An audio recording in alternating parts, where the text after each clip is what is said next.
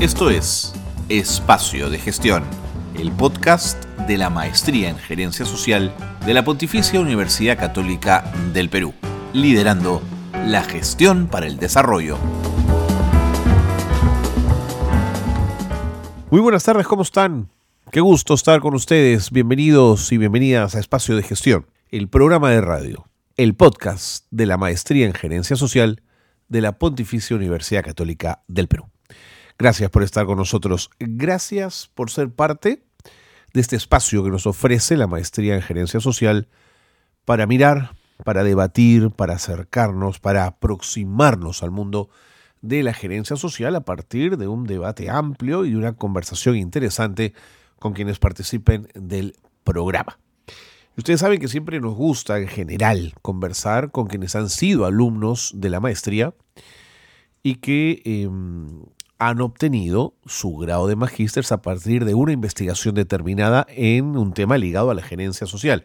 Bueno, de esos temas son los que hablamos y nos abocamos a conocer en profundidad los esfuerzos hechos por los Soy Magíster.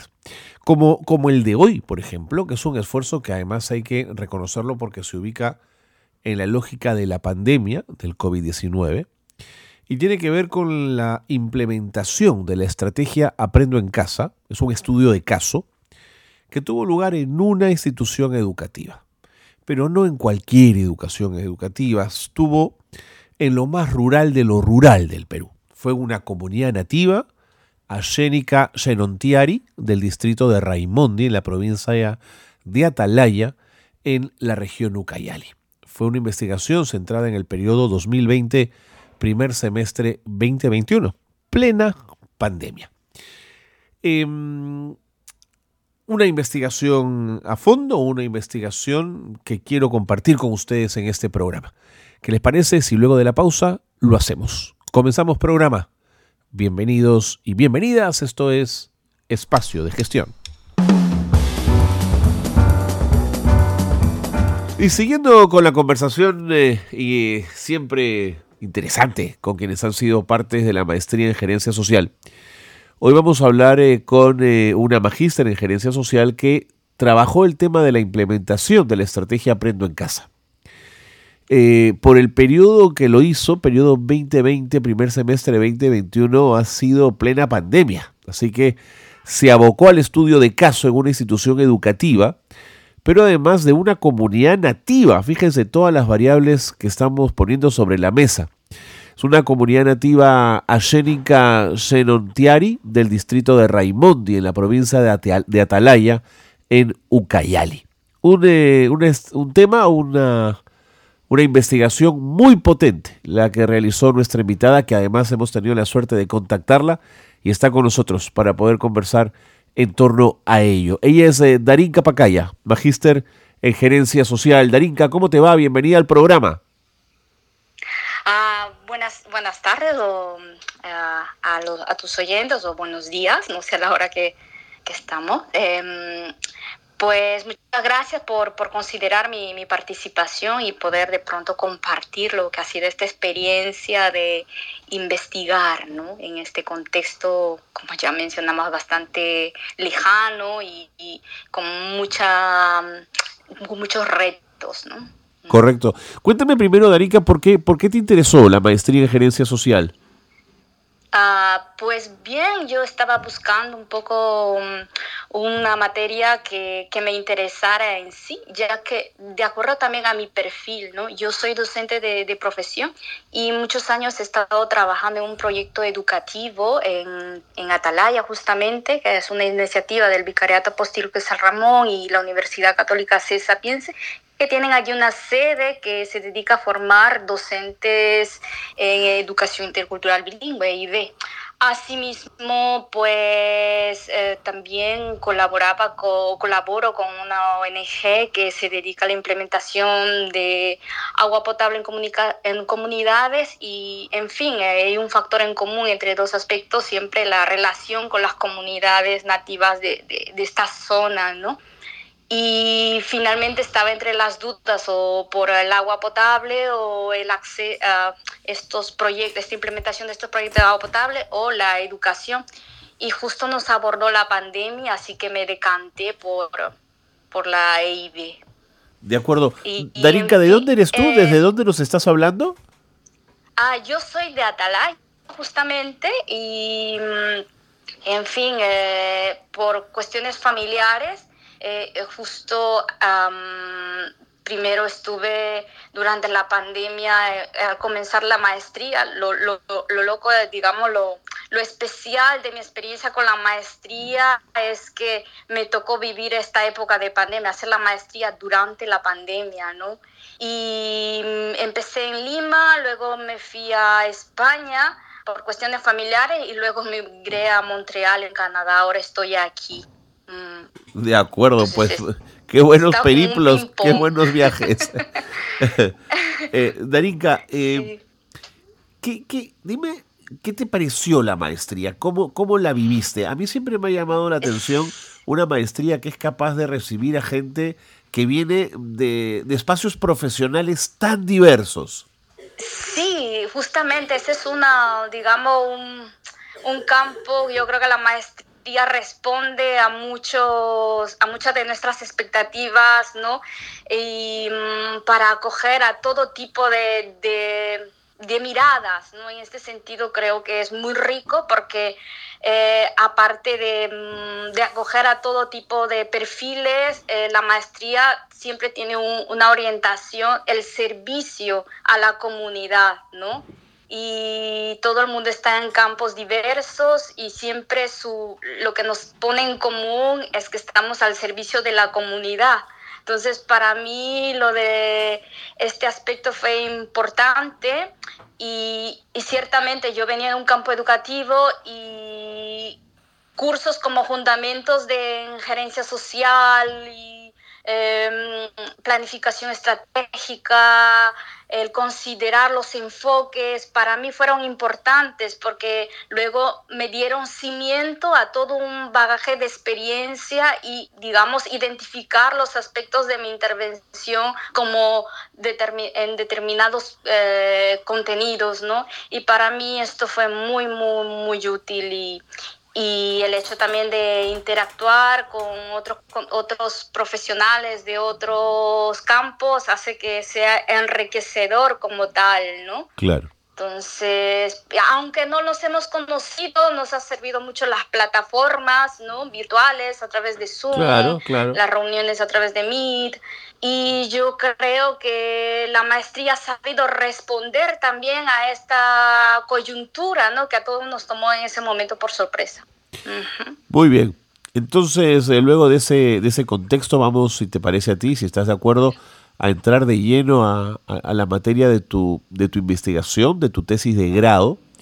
Y yo quería un poquito abrir la, conversación eh, proponiéndote que nos cuentes cómo en principio y en términos generales se adaptó la estrategia Aprendo en casa para abordar las necesidades específicas de los niños y las niñas de las comunidades nativas de Ucayali. Pues, como bien ya sabemos, ¿no? La estrategia pues fue una iniciativa del gobierno justamente para responder a este contexto. Eh, las autoridades educativas en Ucayali se acogieron del todo a, la, a las normativas de, del gobierno, ¿no? Y en el caso de la UGEL de Atalaya, pues también también hubo un primer periodo, digamos, desde abril hasta agosto, en el que se empezaron a transmitir las sesiones eh, como tal, ¿no? Como venían, digamos, del, ministerio, pero después se intentó y se produjeron también eh, experiencias o sesiones de aprendizaje que se transmitían a través de la radio local en las lenguas eh, más habladas, digamos, de, de Atalaya, en este caso, en Asheninka y en uh, Guine intentaron también pues eh, lo del shipibo que es una lengua más digamos más hablada ya venía desde el ministerio. Claro. Mm. ¿Y, cuáles eh, dirías que fueron los principales desafíos logísticos que se enfrentaron para implementar la estrategia en áreas remotas y rurales pues como la, la, la investigación pues arroja que han sido los las comunidades nativas no estaban preparadas para recibir una, digamos, una intervención de este tipo en ese momento, pues no han contado, muchas de ellas no, cuentan con todo los, lo necesario para, para acoger un, un programa como tal, ¿no? Eh, si bien se empleó la radio, en muchas comunidades puedes encontrar la radio, siempre hay familias que tienen radio, pero no son todas, ¿ya? Y ah, con respecto a eso, pues quedarse en casa también los niños no tienen los espacios para escuchar atentamente la radio. Eh, la UGEL por su parte hizo todo el esfuerzo de emitir los programas, tampoco contaban con, con los medios económicos para la emisión como tal, ¿no? Para alquilar un espacio radial. Luego, en otros, em, en las repeticiones había que no contaban con las licencias de permisos para funcionar, de manera que esto les impedía hacer un contrato formal que demanda el ministerio como tal, ¿no? Para, para pagar. Eh, y por su parte, pues los niños muchos no tenían radio. Simplemente no, no había la forma, sí se podían reunir, escuchar, y ha habido una serie de variables que, que muestran que ha sido un, pues dificultoso, dificultoso en, el, en ese sentido. Pero Darinka, interesante cómo lo planteas porque para el Ministerio de Educación todos los hogares del Perú tienen una radio y eso entonces no es tan cierto. No, no todos. No todos tienen una radio. Sí que las, hay algunas comunidades, va a depender también de qué comunidad, hay algunas más numerosas, digamos con 300 habitantes, que puede haber una radio o un altavoz para y donde captan la radio y con estas pues todo el mundo puede escuchar, pero para un puedo escuchar, pero, pero para un programa como tal educativo necesita mucha concentración. Claro. Y muchas veces la radio va rápido y una de las dificultades es esta, ¿no? Que los niños no pueden poner un stop para parar la, la, emisión y volver a escuchar, si no han entendido.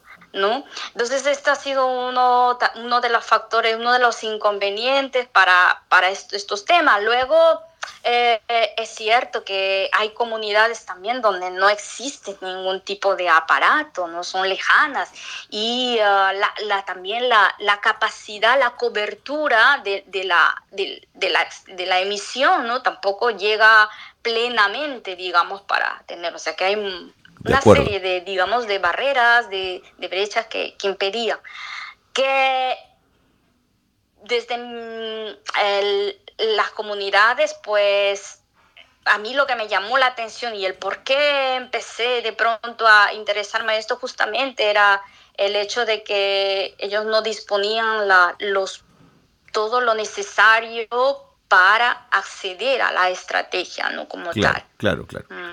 Darinka, te quiero pedir un favor, tengo que ir con las noticias de gerencia social.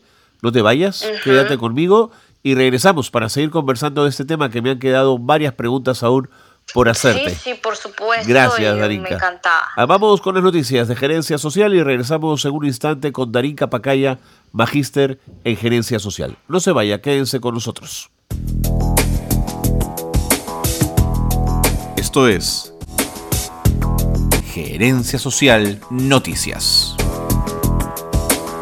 Lonchera Solar gana medalla de oro en un concurso en Corea del Sur. Este proyecto consiste en mantener los alimentos calientes y fríos durante horas. La creación de la lonchera solar nació a partir eh, de una investigación que emprendió la Universidad Nacional de Educación, Enrique Guzmán y Valle La Cantuta, con la ingeniera química Guillermina Hinojo Jacinto y su equipo.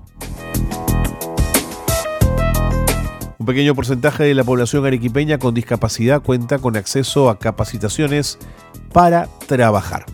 Erika Cubas, gerente de Desarrollo e Inclusión eh, Social del Gobierno Regional de Arequipa, informó que actualmente en esa región, de las 16.000 personas que habitan en la región, solo el 10% cuenta con un carnet de CONADIS.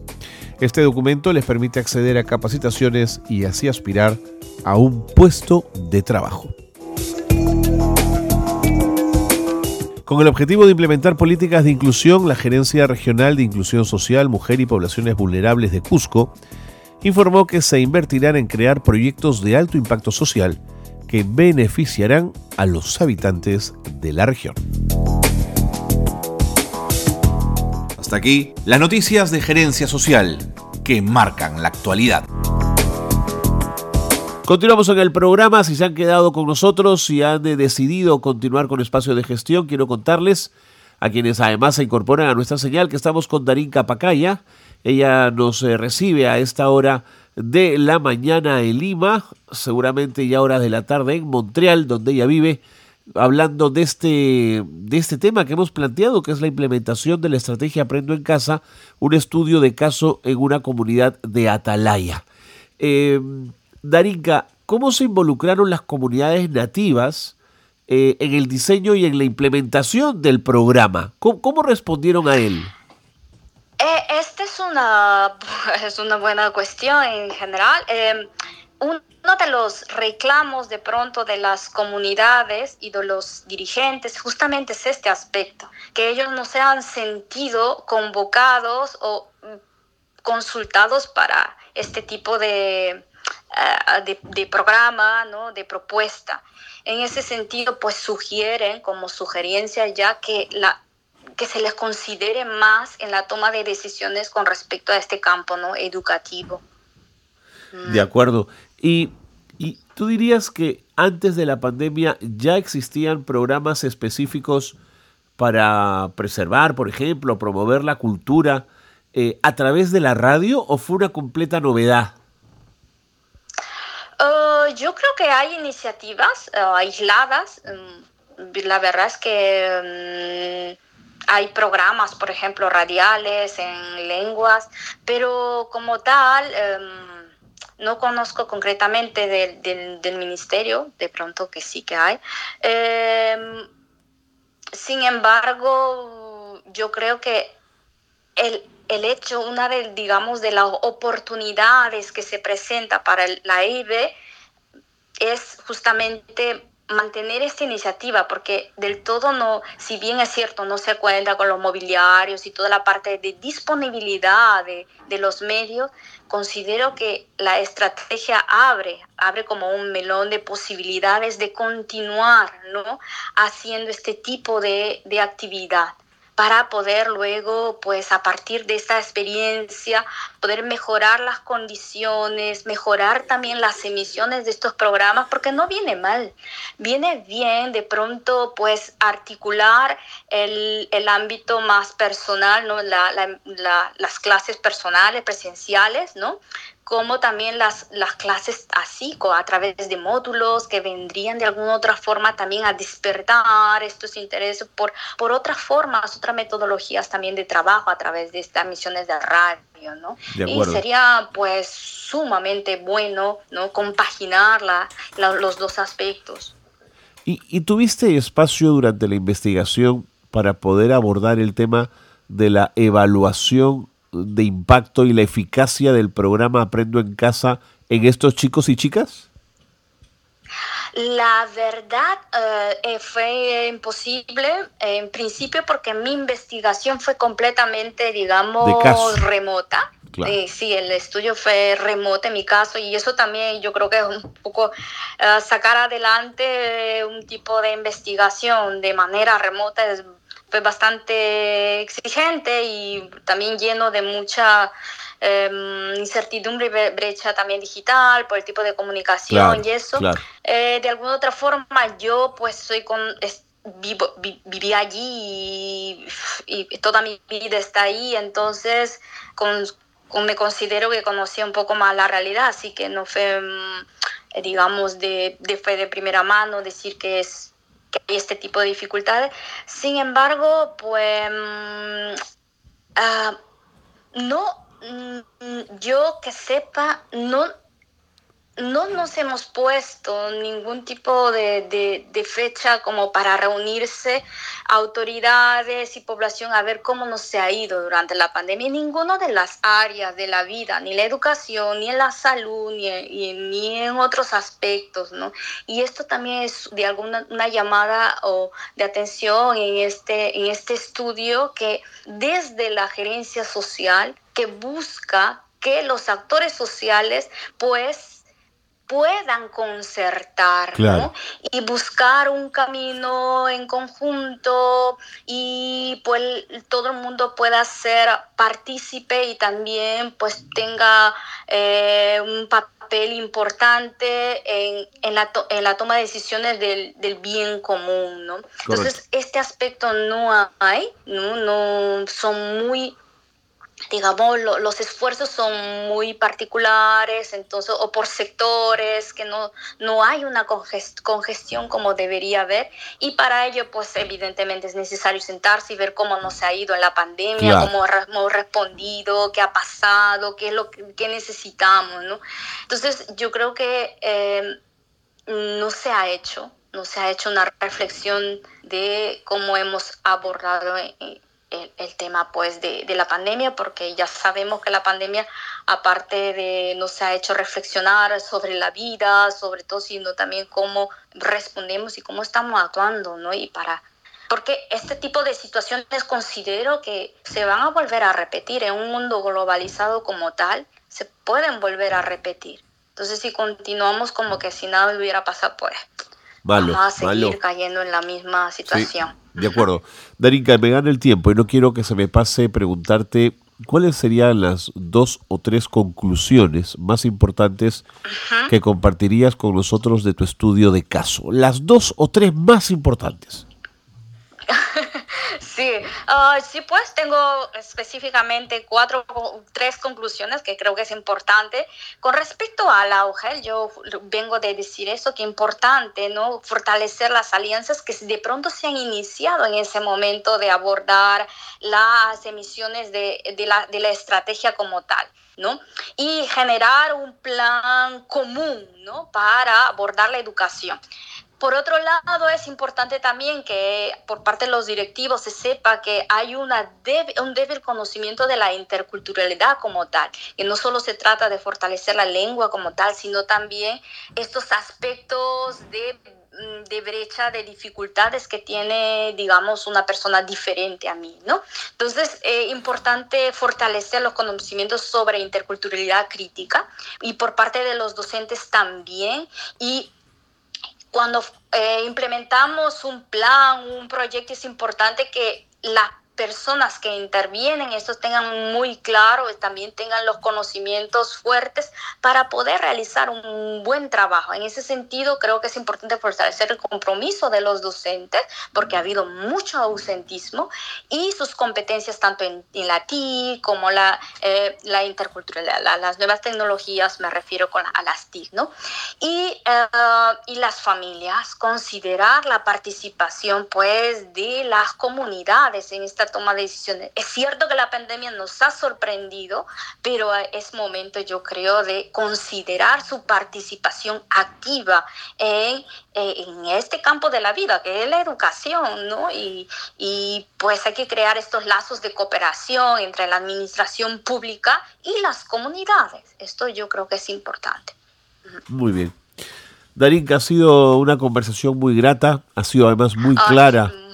Te agradezco muchísimo la, gentileza y el habernos acompañado estos minutos. No, mucho gusto, de verdad, participar para mí. Yo creo que es, son procesos de reflexión que tenemos que acostumbrarnos a hacer. Y esto la maestría también nos ha dado las herramientas para hacer una evaluación sumativa, ¿no? Que nos ayude a mejorar. Entonces Sin duda. es importante. Sin duda.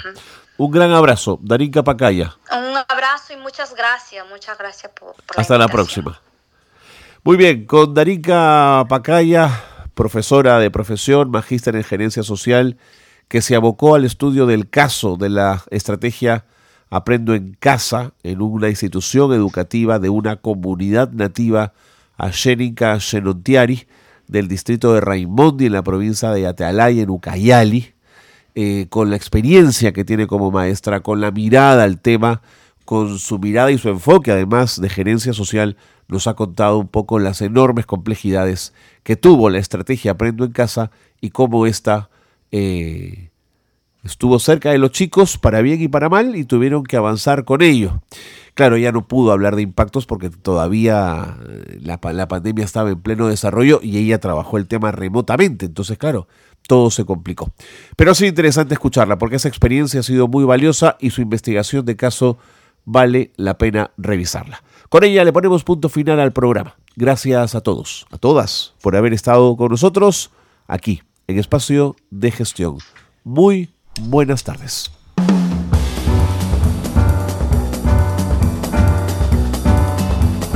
Hasta aquí una nueva edición de Espacio de Gestión. La gerencia social liderando la gestión para el desarrollo.